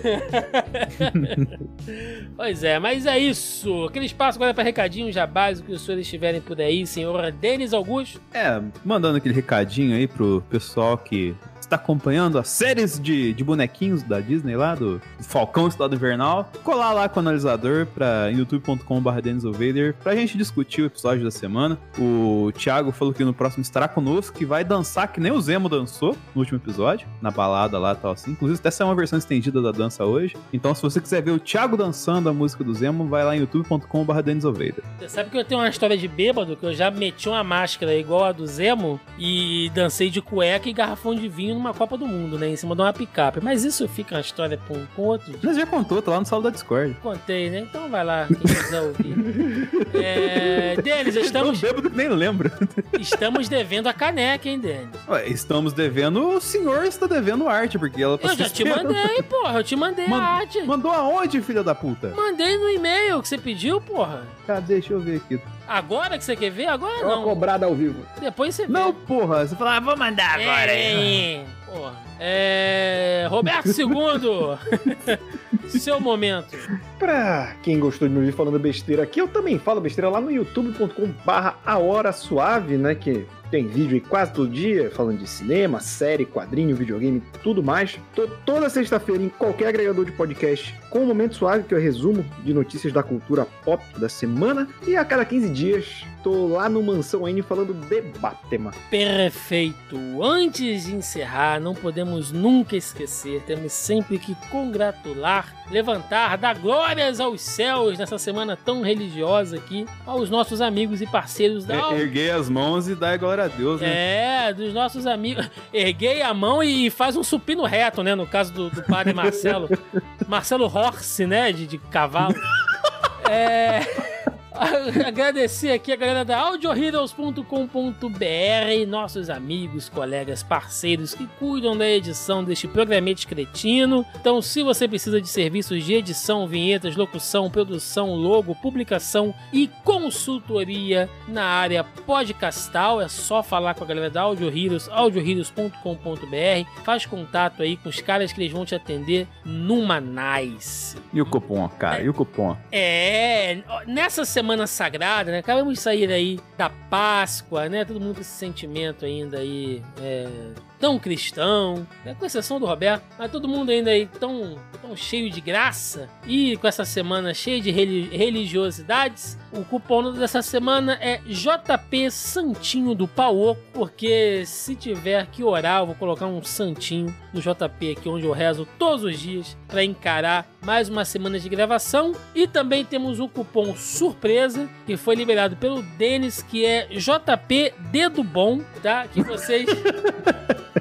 Mas esse é em off. Inclusive é importante ressaltar, né, que o, o Denis liberou o cupom pro é... JP do Bom.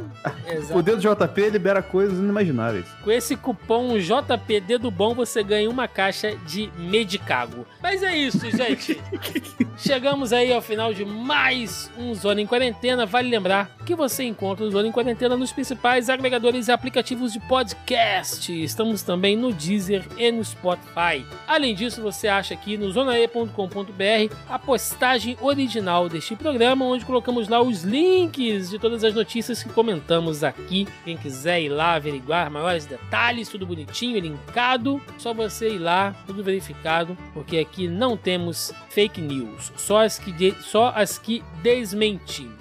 É isso, gente. Além disso, você encontra o Zonae nas principais redes sociais: Facebook, Instagram, Twitter e YouTube. É isso. Ficamos por aqui e até o próximo Zona em Quarentena. Valeu!